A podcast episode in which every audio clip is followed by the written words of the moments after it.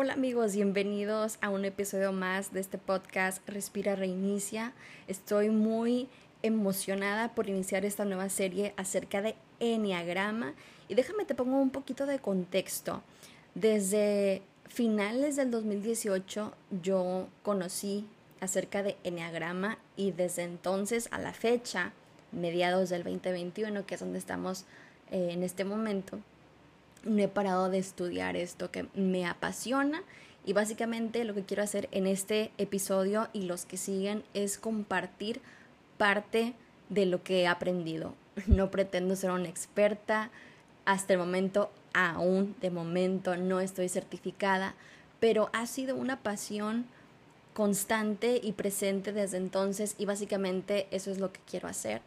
Y cuando hablamos de enneagrama, estamos hablando de enia y grama. Enia significa nueve y grama mapa. Entonces, enneagrama es una herramienta que nos permite conocer y entender nueve tipos diferentes de personalidad. Tú sabes probablemente que hay diferentes teorías, posturas, herramientas, pero esta en estos últimos años ha tenido un gran, una gran popularidad y es una herramienta que en lo personal, de todas las que se utilizan, se me hace que es la más acertada, profunda y congruente.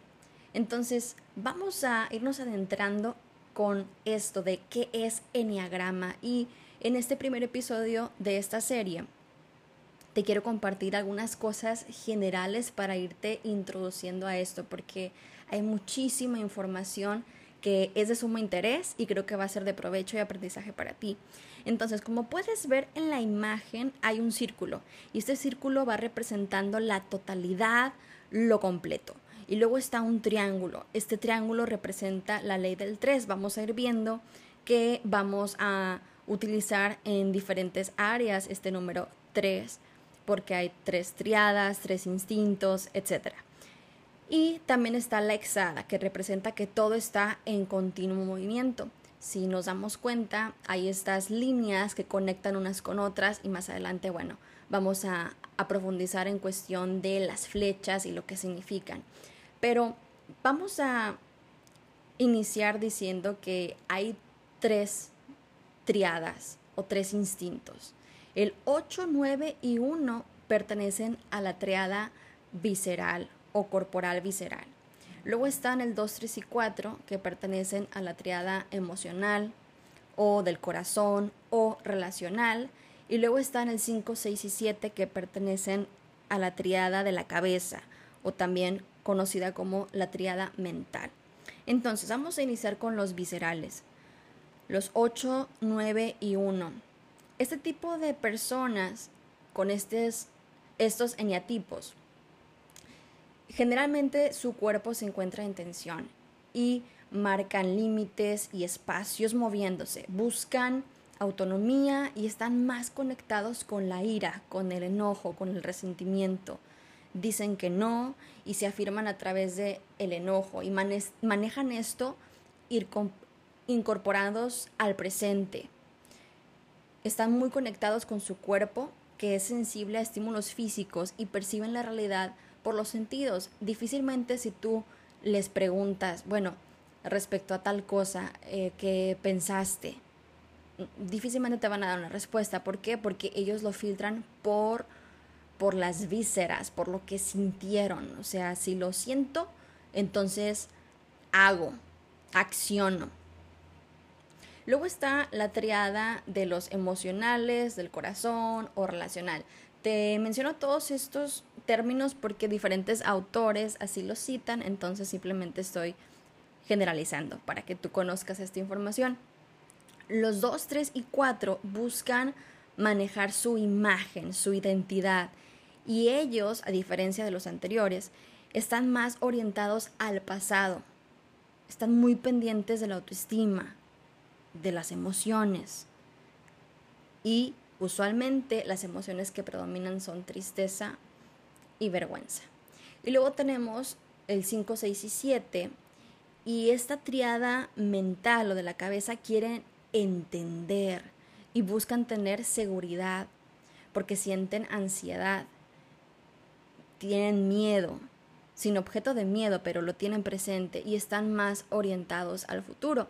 Y todos nacemos con un temperamento, quizá algunos somos más extrovertidos o más introvertidos, más sensibles o menos sensibles, más activos o menos activos.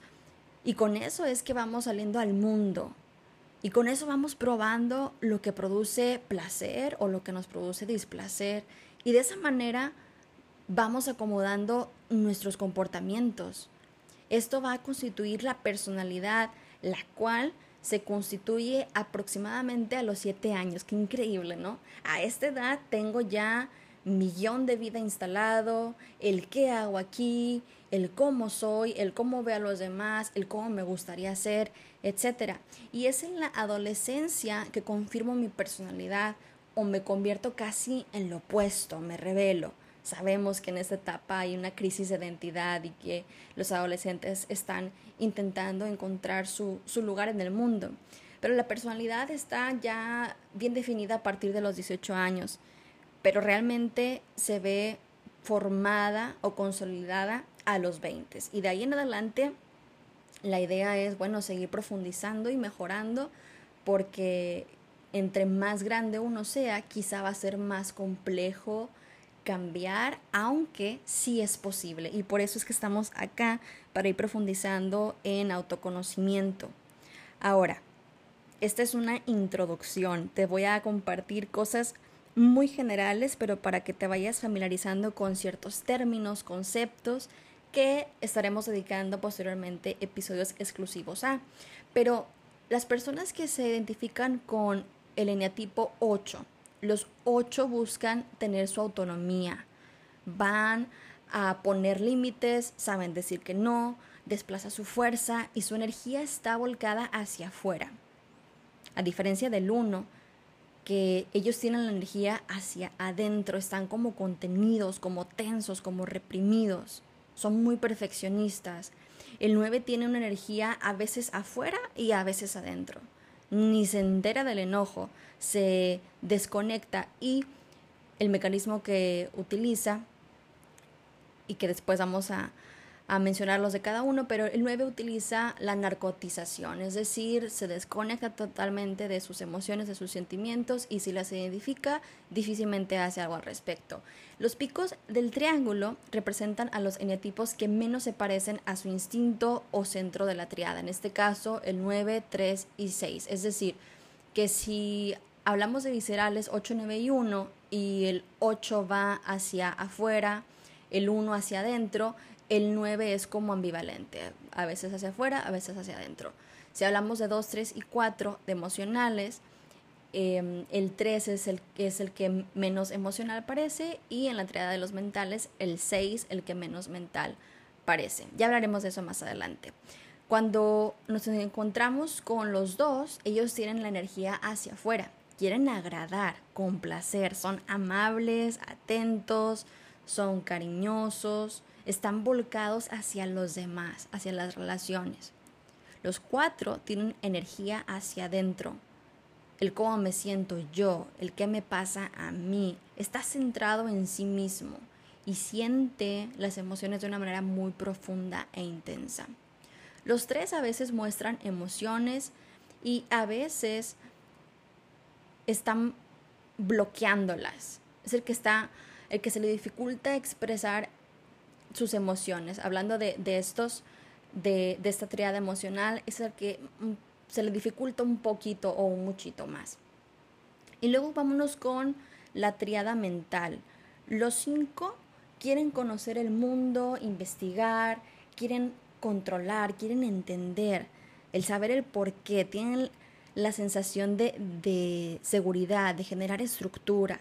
Su energía está hacia adentro, son más introvertidos, está hacia adentro de su cabeza, analiza, observa, escudriña la realidad para encontrar un sentido. Son aquellos que lo que predomina es el creer el saber el porqué de las cosas.